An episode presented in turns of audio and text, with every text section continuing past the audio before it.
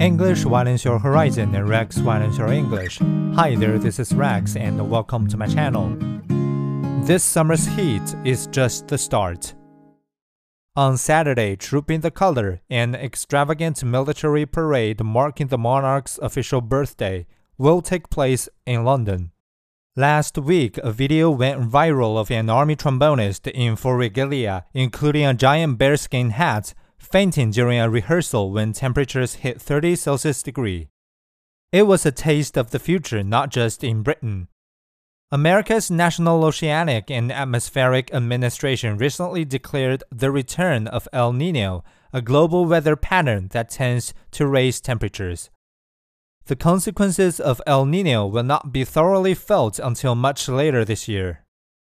But layered on top of climate change, Average annual temperatures are now 1.1 to 1.3 Celsius degree above pre-industrial levels.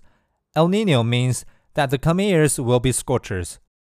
The more ambitious goal of the 2015 Paris Agreement was to stop the rise in global temperatures from exceeding 1.5 Celsius degree. The World Meteorological Organization now puts the chance of that threshold being temporarily crossed in the next five years at 66%, far higher than ever before.